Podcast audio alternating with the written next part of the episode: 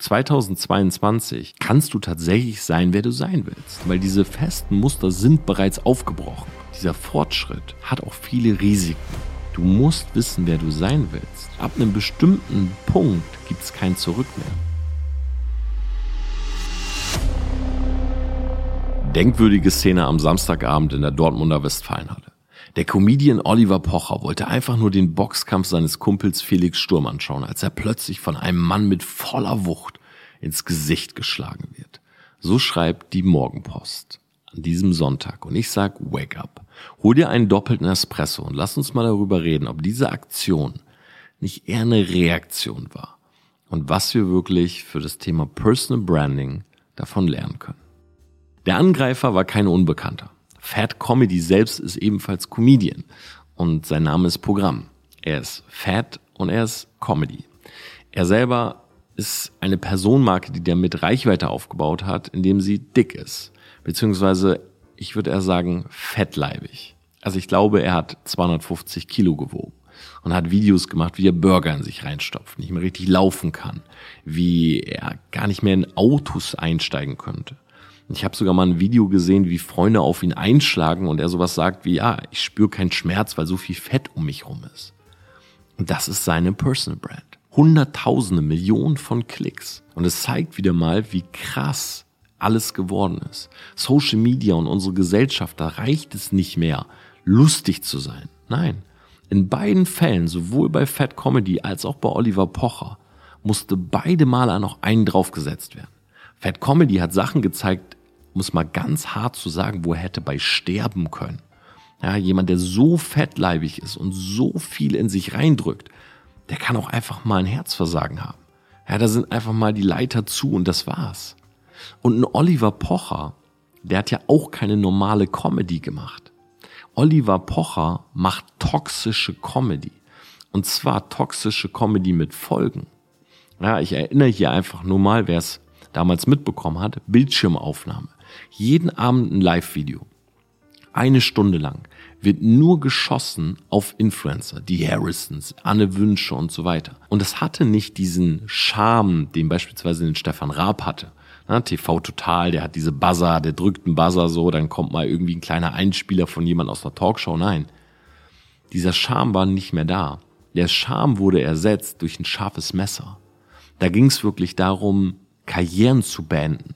Und das Problem ist, und das sage ich jetzt mal so ganz hart, um es vielleicht mal vorwegzunehmen, wenn du wie ein Oliver Pocher deine Marke damit aufbaust, indem du andere niedermachst, dann musst du wahrscheinlich irgendwann auch mal mit einer Reaktion rechnen.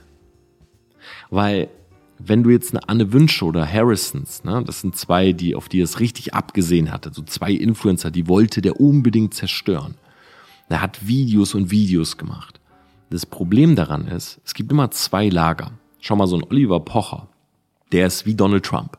Den lieben 50 Prozent der Leute, weil die über ihn lachen und den hassen 50 Prozent der Leute, weil die sagen, ey, das geht zu weit. Na, das sind dann die Fans von den Harrisons, von Anne Wünsche und allen anderen, die er runtergemacht hat. Oder so wie ich, der den ehrlicherweise einfach sehr, sehr unsympathisch findet. So, und diese zwei Lager kommen da jetzt zusammen. Man, beide Lager gucken. Ne? Das sind nicht nur die Leute, die Fans von ihm sind, sondern beide Lager gucken. Weil man will, man liebt das ja auch oftmals, sich was anzuschauen, wo man schon weiß, hm, Zähne knirschend, das wird mir nicht gefallen. So, so ein bisschen masochistisch sind wir alle. Und der Punkt ist, das Lager, was aber von ihm Fan ist, das geht jetzt zu diesen Opfern, ja, die er da im Target hat, die er im Visier hat. Und die fangen jetzt an, auch auf diese Leute auf einmal einzuschlagen. Weil die ja gerade am Boden sind. Das sind oft Leute, die haben einen, und hier wird es meiner Meinung nach gefährlich, geschwächtes Ego, sind vielleicht selber von anderen Leuten dominiert worden, haben es nicht leicht gehabt im Leben, minderwertiges Selbstwertgefühl und so weiter. So, und die sehen jetzt so einen Oliver Pocher, jeden Tag 40 Minuten, 50, 60 Minuten. Was passiert? Parasoziales Verhalten. Wir schauen eine oder konsumieren eine Person so sehr oder so stark oder auch so viel, dass wir irgendwann das Gefühl haben, die Person gehört zu unserem Inner Circle. Na, du bist der Durchschnitt von den fünf Leuten, mit denen du am meisten Zeit verbringst. Das kann aber auch jemand sein, der in einem Buch ist. Na, also wenn du jetzt jeden Tag zwei, drei Stunden ein Buch liest, so wer zum Beispiel mal meine Biografie gelesen hat, und die vielleicht auch in drei, vier Tagen durch, der hatte an den Tagen wahrscheinlich ein ziemlich enges Verhältnis zu mir. Weil ich so denke, ey, da sind ein paar Punkte, kann, da finde ich mich wieder, hohe Identifikation und so. Und für einen Moment denkt man so, ja, wir sind zusammen irgendwie da gewesen. So, bei einem Oliver Pocher, wenn du den jetzt aber konsumierst, dann baut sich in dir gegenüber dieser Opfer, die er da ausgewählt hat, sehr, sehr viel Wut auf. Und dann rennst du auf einmal rüber, also du wahrscheinlich nicht, aber diese Leute, und dann fangen die an, ebenfalls Hate-Kommentare zu schreiben, Sprachnachrichten, Drogen. Ich habe ja die Nachrichten gesehen. Ich bin ja auch mit vielen beispielsweise größeren Influencern befreundet und bekomme auch so ein bisschen mit, was hinter den Kulissen, sage ich mal, passiert. Aber bei den beiden zum Beispiel, die haben es in ihrer Story geteilt. Die haben Morddrohungen bekommen für ihre Kinder. Da waren Leute, die waren so sauer aus dem Nichts. Obwohl die denen ja gar nichts getan haben. Die haben gesagt, ey, ich hoffe, du stirbst und verreckst an deinen Influencer-Kampagnen und so weiter. Und ich glaube, egal wie hart deine Schale ist, das wird dich auf jeden Fall mitnehmen. Na, ich kenne das selber, wenn man jetzt einen Hate-Kommentar liest, ja, mal irgendwie so ein Troll, so, haha, Torben, du Idiot, alles gut. So, aber wenn das jetzt zehn, hundert, Tausende, vielleicht sogar Zehntausende von Nachrichten sind, na, wo Leute dir irgendwie die Pest an den Kopf wünschen, wo Leute hoffen, dass du stirbst oder deine Familie irgendwas passiert, so, dann ist es halt schon eine sehr harte Form von Cybermobbing, die nicht einfach an dir vorbeigeht. Ne, eine Anne Wünsche beispielsweise ist zusammengebrochen, hat auch Videos gepostet, dass sie nicht mehr kann. Und das finde ich schon krass, dass jemand so viel Reichweite aufbaut, indem er andere einfach nur nach unten drückt. So, das ist für mich kein einzigartiger Content, sondern das ist ja eigentlich einfach nur etwas nehmen und irgendwie so durch den Kakao ziehen. Und ich weiß nicht, ob das wirklich das ist, wo, ja, wo es im Internet hingehen sollte. Ich bin allgemein von diesen ganzen Extremen, die da momentan herrschen, ein bisschen angewidert. Weil ich auch so bei TikTok und ich konsumiere am Tag bestimmt so eine Stunde TikTok, einfach auch so ein bisschen analytisch, weil ich wissen will, worüber wird geredet. Und ich merke halt, dass die Gen Z, und da möchte ich jetzt an dieser Folge auch ein bisschen drüber sprechen, dass die Gen Z in so einer Phase ist, und das, da kommt halt vieles zusammen, ne? technologischer Fortschritt, die Gesellschaft, wo sie allgemein steht. Wir haben jetzt auch gerade zwei Jahre Corona gehabt. Na, viele Leute haben irgendwie so 17, 18 oder sind 17, 18 geworden in einer Zeit, wo sie nicht mal raus durften. Das ist eine problematische Phase. Und ich glaube, dass solche Extreme, wo sich das gerade so hinentwickelt, so Reichweite bekommt nur das, was super krass ist. Na, guck den Mr. Beast an, so, es, es reicht nicht irgendwie mal für ein Video 10.000 Euro auszugeben. Nein, es, es müssen eigentlich fast mittlerweile Millionen sein. Na, es reicht nicht, dass du jemanden 1000 Euro schenkst, sondern das ist wirklich, es müssen so life-changing Geschenke sein. Na, ich schenke jemanden 100.000 Euro, wenn er sein Studium abbricht. So. Und diese Tendenzen, die sehe ich halt in verschiedenen oder an verschiedenen Stellen, wo man jetzt erstmal so nichts gegen machen kann, aber was man einfach, glaube ich, im Hinterkopf haben sollte. Und Olli Pocher ist für mich ein gutes Beispiel von jemandem, der das auch verstanden hat und so diesen Humor und diese Comedy, die zum Beispiel Mario Barth oder Stefan Raab hatten, na, die haben das ja auch im Kleinen gehabt, verstehe mich nicht falsch. Aber er bringt das so ein bisschen auf die Spitze des Eisbergs. So bei Stefan Raab zum Beispiel ist ja ganz klar, sein Nachfolger war ja für kürzere Zeit jetzt Knossi. Ja, er hat ja von Raab quasi so ein bisschen diese Sendung in die Hände bekommen. Jetzt ist es wieder wer anders, den habe ich noch gar nicht angeguckt. Und bei Knossi war es ja so, die Sendung hieß ja dann täglich frisch geröstet. So, und täglich frisch geröstet heißt ja im Endeffekt ne, von, vom englischen Wort roast. Und roast ist sowas wie, du machst dich über jemanden lustig. So, ne, ah, den habe ich aber geroastet. So, im Sinne von, den habe ich verarscht. So, und das war eigentlich so der Kern seiner Show. Und wenn man es so nimmt, war das ja damals TV total auch. So, natürlich wurden mal Leute durch den Kakao gezogen. Aber dieses Toxische war nicht da. So, es fehlte dieses, es war zwar so ein hier, guck mal, aber es war nicht so ein Fingerzeigen, ey, diese Person ist jetzt irgendwie so unser gemeinsames Ziel, unser gemeinsames Opfer, wo wir jetzt draufgehen. Und das sehe ich halt bei einem Oliver Pocher, weshalb ich ehrlicherweise schon viel früher damit gerechnet hätte, dass sowas mal passiert. Und das bringt mich so ein bisschen zum Thema Personal Branding. und auch vielleicht so ein bisschen zum Thema Lebenseinstellung oder Lebensplanung. Schau mal, wir sind im Jahr 2022 und ich glaube, es gibt kein, kein Jahr oder keine Zeit, ja, wo der Spruch, du kannst sein, wer auch immer du sein willst, so real ist wie momentan. So, wir haben diesen technologischen Fortschritt, wir haben Social Media, wir haben verschiedene Kommunikationsorgane, wir haben Metaverse, wir haben so viele verschiedene Berufsfelder. Na, ich sag's mal ganz hart, wenn du 18 Jahre alt bist, kannst du tatsächlich nahezu alles sein, was du sein willst. Und du kannst sogar etwas sein, was noch gar nicht da ist. Und das sage ich jetzt nicht einfach nur so, sondern ich meine das tatsächlich so, dass das vor ein paar Jahren noch nicht der Fall war. Ja, beispielsweise, wenn ich jetzt mich zurückerinnere, meine Kindheit, an meine Jugend, bei uns waren diese vorgegebenen Muster eigentlich kaum zu durchbrechen. So, ich bin zur Schule gegangen, ich bin Studi ich habe mein Studium gemacht. Ich hätte parallel oder ich hätte auch neben dem Studium eine Ausbildung machen können, aber das waren eigentlich die beiden Optionen. Ne? Also Kindergarten oder bei mir war es sogar Spielkreis, Kindergarten, Schule, Studium, Ausbildung. So. Und vielleicht noch direkt nach dem Abi ein Praktikum und direkt arbeiten, aber im Endeffekt waren das so die Optionen. Und ich wusste ja schon, wer mein Buch gelesen hat, sehr, sehr früh, dass ich dafür nicht gemacht bin weil unser Schulsystem enorme Lücken beziehungsweise ich will jetzt nicht sagen Fehler, aber unser Schulsystem ist nicht für jeden gemacht. So, unser Schulsystem ist besonders gut für Leute, die eben, sage ich mal, diesem Muster folgen wollen und die aber auch vor allen Dingen sich gerne, das klingt jetzt so negativ, aber das meine ich gar nicht so, die sich gerne auch so ein bisschen formen lassen. So gerade so kreative Menschen, wie ich mich jetzt bezeichnen würde, haben es in der Schule sehr, sehr schwer gehabt weil ich konnte nicht still sitzen. Für mich war das irgendwie nicht logisch, das Buch zu nehmen, von vorne bis hinten durchzuarbeiten. So, weil in meinem Kopf war nicht eins, zwei, drei, sondern in meinem Kopf war so eins, zwei, ah, warte mal, ich habe eine Idee, die würde ich eigentlich gerne umsetzen, bevor ich zu drei gehe. Aber das sieht das Schulsystem eben nicht vor. Das heißt, tendenziell kreative Menschen wurden halt früher in der Schule nicht so gefördert wie Leute, die so sehr gut in dieses System passten. So, ich hoffe, verstehst du ein bisschen, was ich damit meine.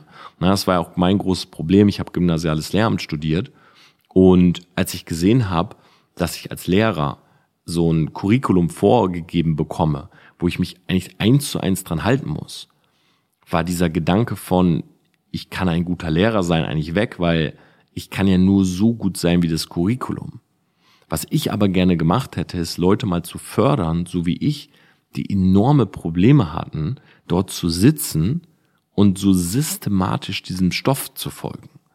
Weil ich glaube, dass die großen Denker unserer Zeit eben die sind, die auch mal außerhalb der Box etwas gemacht haben.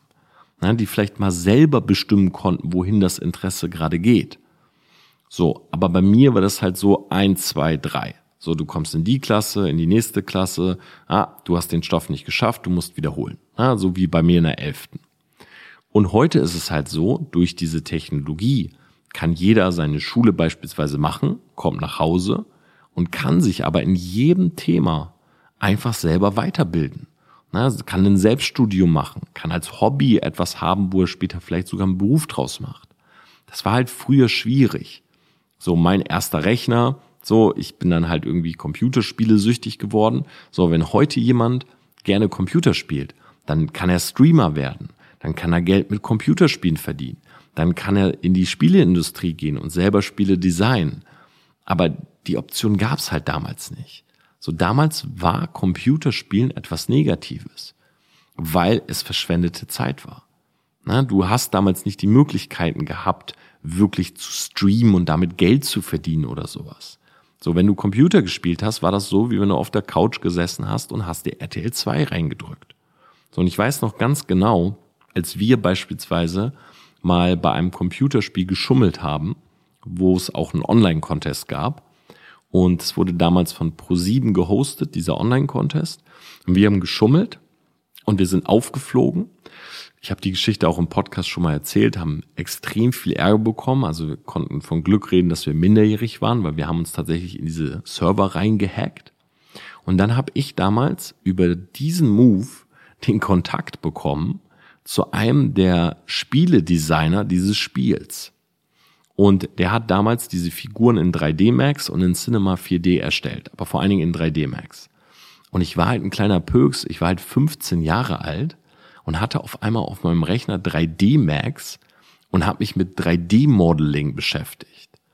Und das war das erste Mal, dass ich so gesehen habe, yo, das ist etwas, das finde ich mega spannend, das finde ich richtig cool, aber habe ich noch nie von mitbekommen, dass wir in der Schule über sowas reden. Ja, wir waren im Informatikunterricht und wir hatten die Sprache Delphi. Das ist so die langweiligste Sprache der Welt, so weil du die einfach für nichts benutzen kannst. So, und dann war ich auf einmal nachmittags mit dem Designer, der hieß Mordilio, so war sein Nickname sozusagen. Und der hat für diese Spiele die Charaktere gemacht.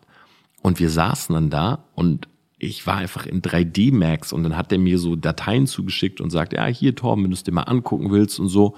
Und ich habe dann tatsächlich für das Spiel Mohun 3 war das damals, habe ich Patronen designt.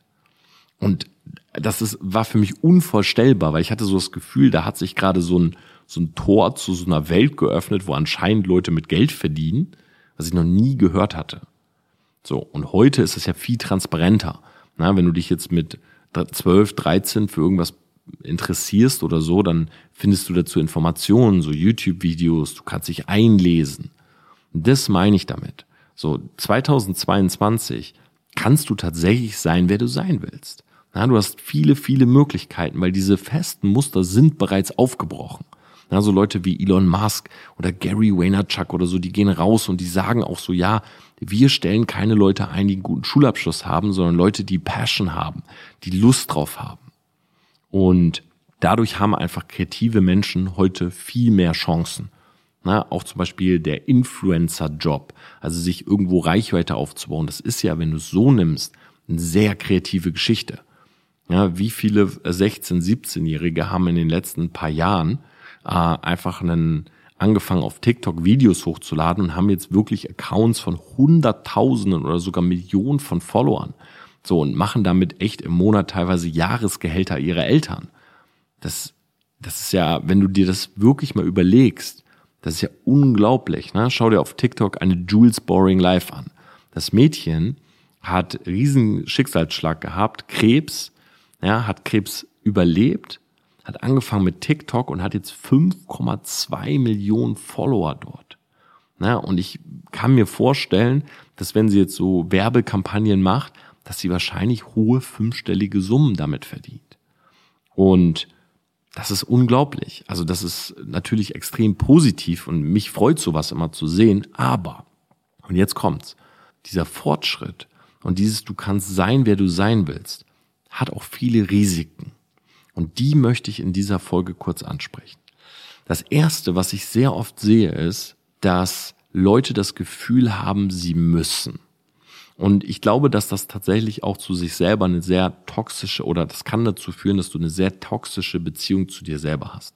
Schau mal, es gibt viele Leute, die im Internet halt am Posen sind. Na, Geld, Autos, Uhren, Reichtum.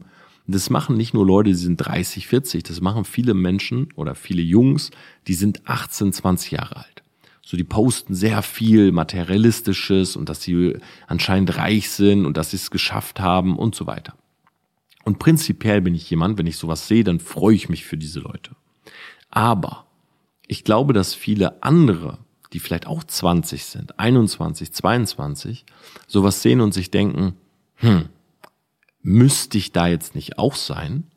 Bin ich nicht sogar zwei Jahre älter und habe viel weniger auf dem Konto?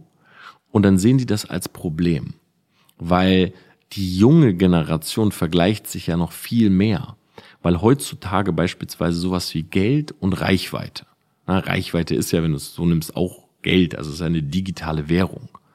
Geld und Reichweite sind so immanent bei der Gen Z, sind bei der jungen Generation so wichtig, dass das eigentlich zwei Assets sind, die fast jeder anstrebt.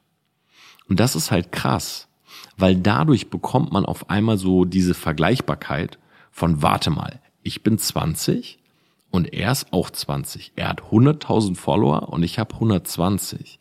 Er fährt eine dicke Karre und ich habe gar keinen Führerschein.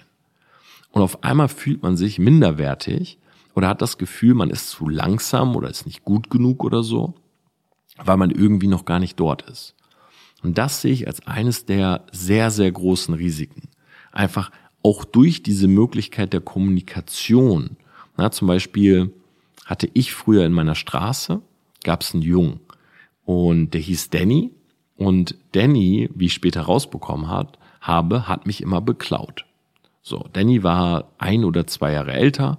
Und wir haben halt immer so nachmittags gespielt, na, dann hat es irgendwie geklingelt und dann, ach, Danny ist da, ja, haben wir uns hingesetzt, haben halt so Computerspiele, nicht Computer, sondern Gameboy gespielt, na, Gameboy Color vielleicht sogar noch, haben uns irgendwelche Sticker gekauft und haben die eingeklebt in unsere Panini-Hefte.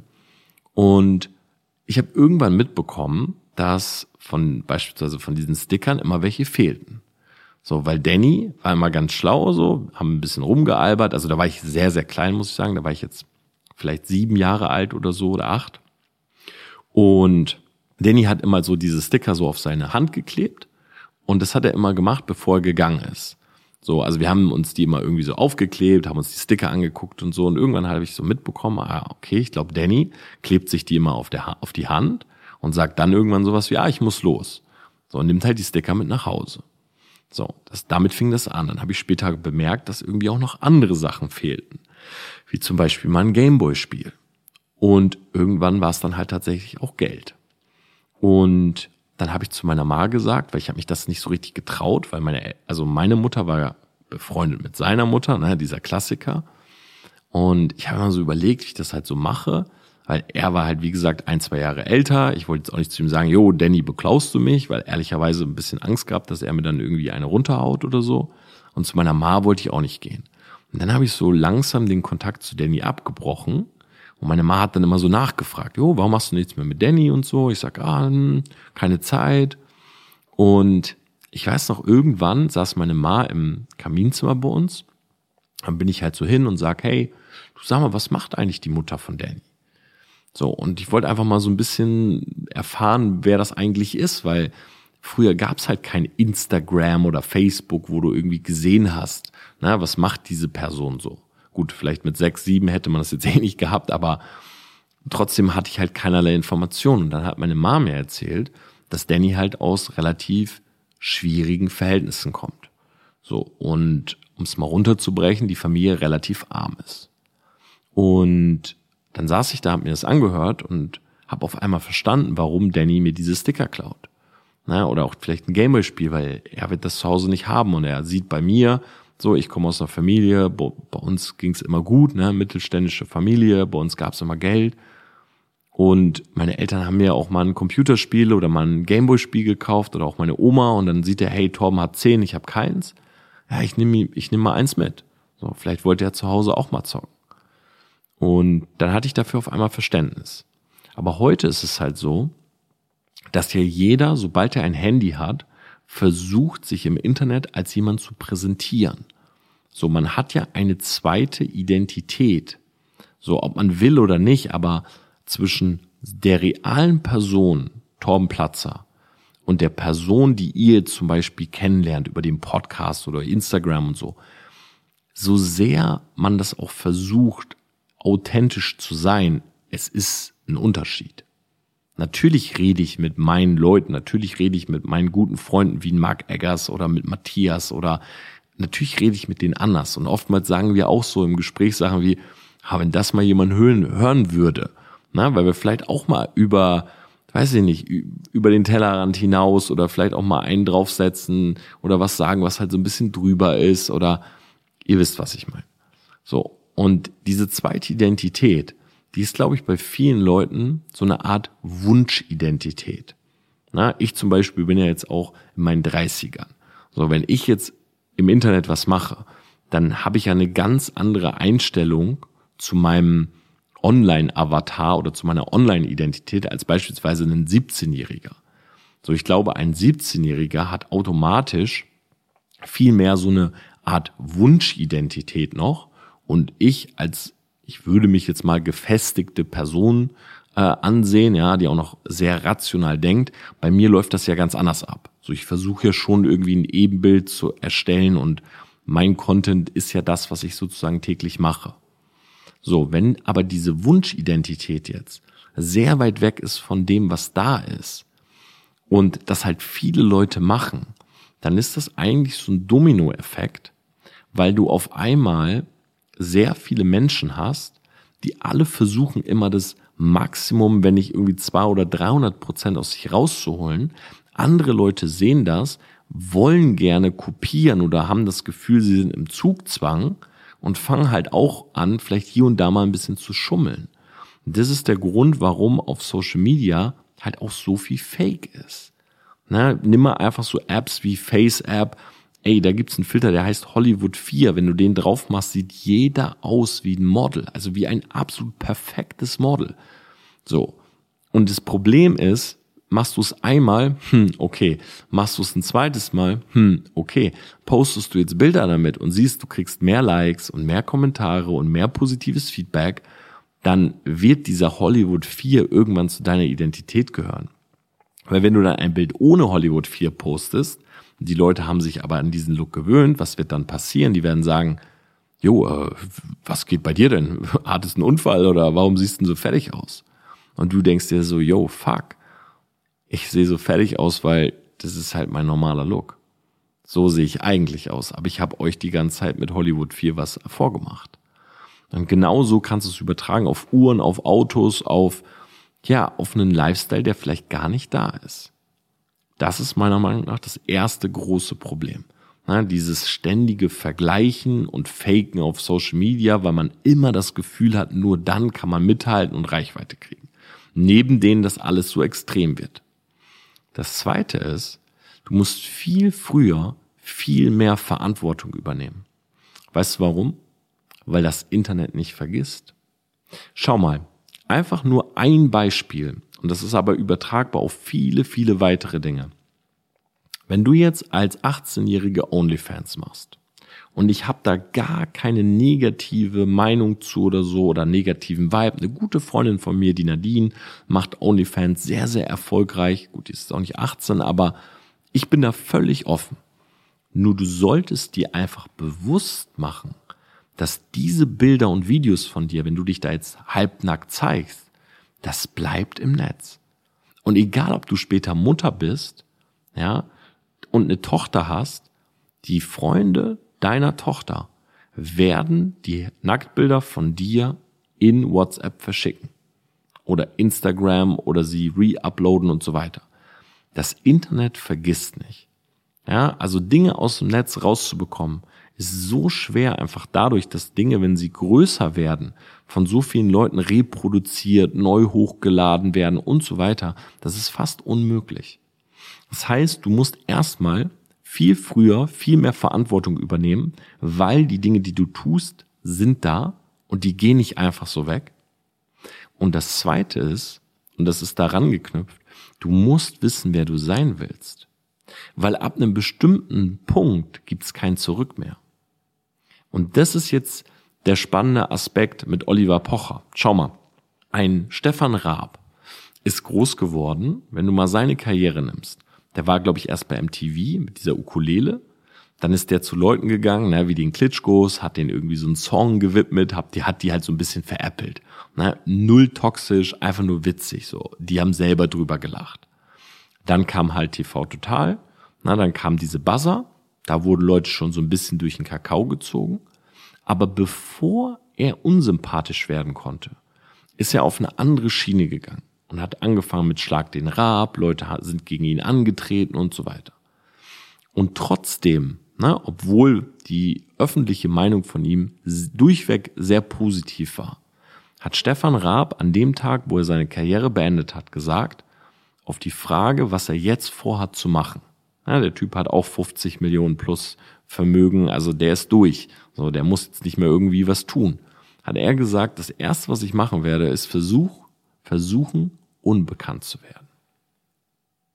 Und das muss man sich mal wirklich, wie sagt man das jetzt nicht, auf der Zunge zergehen, im Ohr, im Ohr zergehen ist vielleicht eklig, ähm, einfach mal im, im, im Ohr als Echo nochmal sich anhören.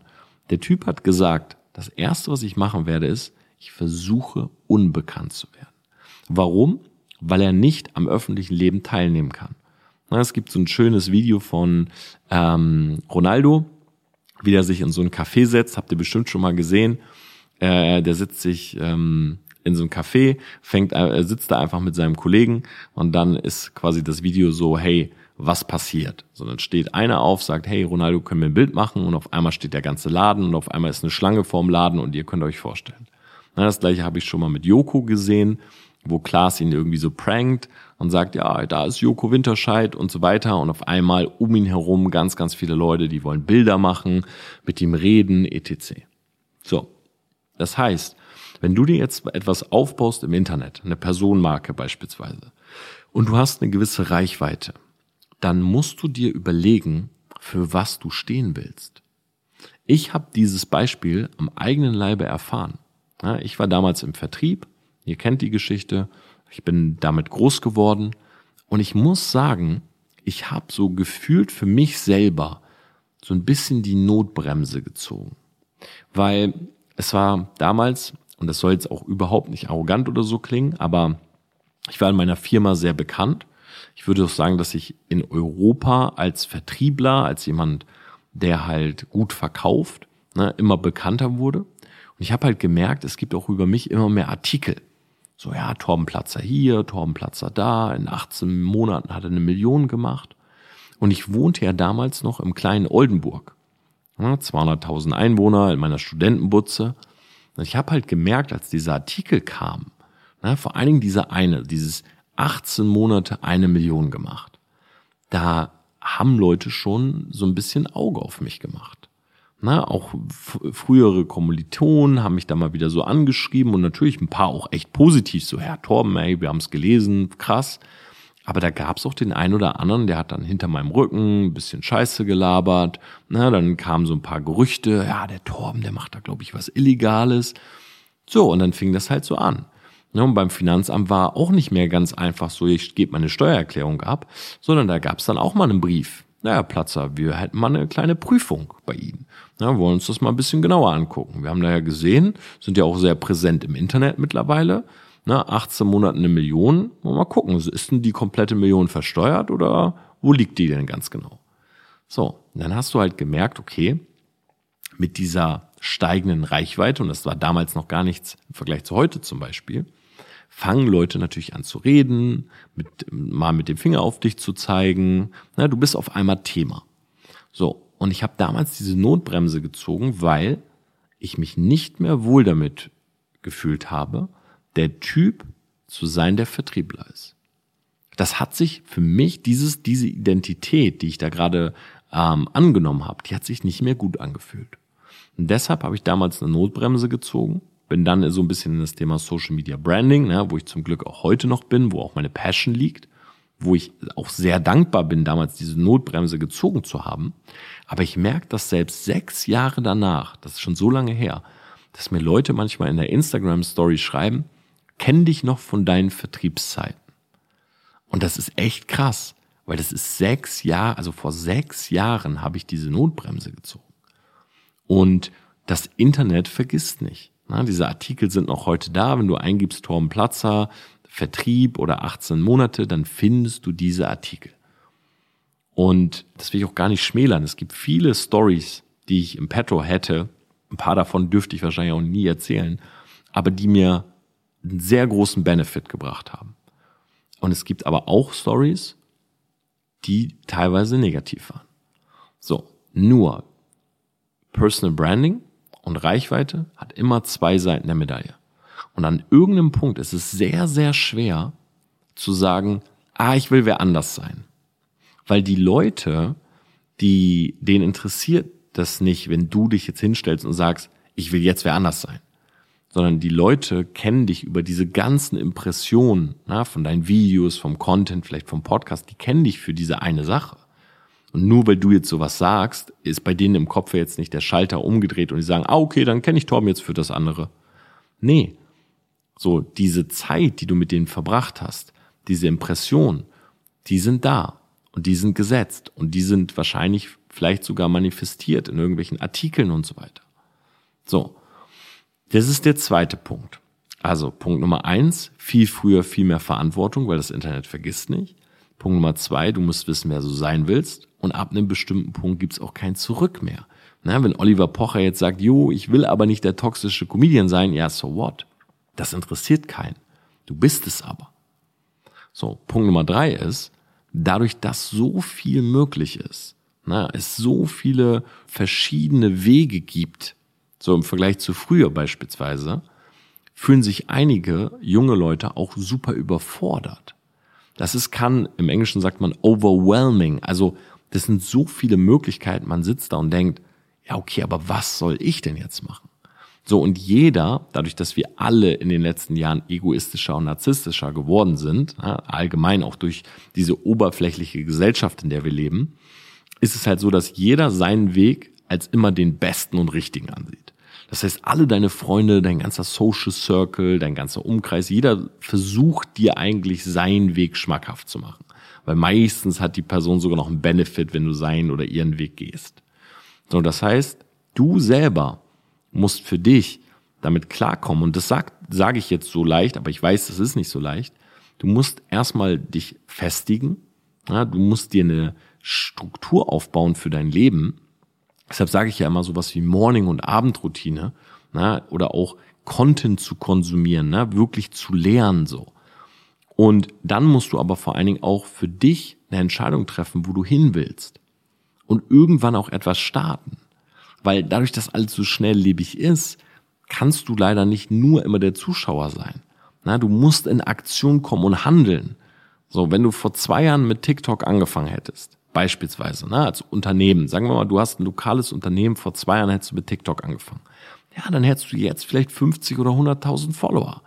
So, wenn du heute anfängst, geht das immer noch. Ne? Zwei unserer Kunden zum Beispiel, der Kai und die Corinna, die sind innerhalb von paar Monaten jetzt auf wirklich, ich glaube, Corinna hat schon über 60.000 Follower bei TikTok innerhalb von ein paar Monaten. Und Kai ist, glaube ich, auch schon bei über 10.000. Also das funktioniert. Ein Jörg Kinzel beispielsweise, auch ein Kunde von uns, der hat auf Instagram und auf YouTube wirklich in einem Jahr einen mega Start hingelegt. Der hat Videos mit 10.000 und mehr Klicks. Aber es wird von jedem Tag an schwieriger. Es kommen immer mehr Leute dazu, ne, nicht nur durch meinen Podcast, sondern allgemein jeden Tag melden sich Tausende, Zehntausende von neuer Menschen auf Plattformen an, fangen an, Content zu machen. Und du kannst nicht immer nur derjenige sein, der zuschaut und sagt, ah ja, ich glaube, jetzt ist zu spät, weil glaub mir, 10.000 andere halten heute noch nicht für zu spät und dadurch wird dein Morgen noch schwieriger. Das heißt, irgendwann musst du von diesen ganzen Chancen auch mal das Ganze herunterbrechen für dich und sagen, okay, ich habe jetzt fünf Sachen oder drei Sachen in der näheren Auswahl und jetzt komme ich auch mal wirklich in die Aktion. Alles hat zwei Seiten. Sowohl Geld als auch Reichweite. Und es ist super wichtig, dass du dir das von vornherein überlegst. So, was du wirklich willst. Ich habe neulich einen schönen Spruch oder neulich ist mir so ein schöner Spruch gekommen und zwar beim Thema Geld, weil ich mache öfters ja so Fragerunden bei Instagram und die Hauptfrage ist immer so, hey, wie viel Geld verdienst du? Wie viel Geld ist nicht die Frage, die du stellen solltest. Die Frage, die richtig wäre, ist, wie verdienst du dein Geld? Weil am Ende des Tages, wenn du jetzt dein Leben lang etwas machst, was dich nicht glücklich macht, und du verdienst damit aber viel Geld, dann glaube ich nicht, dass dieses viel Geld das Glück wirklich aufwiegen kann. Wenn du aber etwas findest, was dich schon beim Wie, also beim Prozess glücklich macht, dann ist es erstens gar nicht so wichtig, wie viel Geld du verdienst. Und zweitens kommt meistens bei Dingen, die man liebt, das Geld von alleine. Und das ist keine Phrase, das ist wirklich so. Ich habe zum Beispiel bei TPA fast nie einen Plan, was wir wirklich an Umsatz machen weil ich konzentriere mich auf Social Media Strategien, ich konzentriere mich auf Branding und ich weiß beispielsweise, dass wir letztes Jahr im Dezember einen unserer stärksten Monate hatten und haben eine sehr hohe sechsstellige Summe in einem Monat umgesetzt. So mit unserer Agentur in einem Monat. Und es war so, Matthias hat mir dann irgendwann das erzählt und ich habe gedacht, wow, okay, ey, das sind echt krasse Summen. So, aber für mich war das völlig irrelevant, weil ich wusste, hey, uns geht's gut, alles ist in Ordnung, aber ich habe mich lieber auf meine Craft, also auf meine Arbeit konzentriert. Nichtsdestotrotz, um es mal herunterzubringen, was ich hier eigentlich sagen möchte, ist es voll wichtig, dass du dir erstens überlegst, was von diesen ganzen Möglichkeiten willst du in Angriff nehmen? Und wenn, und das kann ich dir wirklich nur raten, du sagst, egal welche es ist, ich habe eine ausgewählt, aber ich möchte dazu eine Brand, eine Personal Brand aufbauen. Ja, dann möchte ich dir sagen, habe ich mir jetzt überlegt, weil so viele von euch meinten, dass ich es einfach mal machen soll. Ich werde meine komplette Brand Story erzählen. Und zwar, und jetzt kommt's, heute Abend. Yep. Heute Abend um 19 Uhr gibt es von TPA, das ist jetzt mal so ein kleiner Testlauf. Okay, einfach mal gucken, wie ihr das so annehmt, ob ihr das cool findet und so weiter.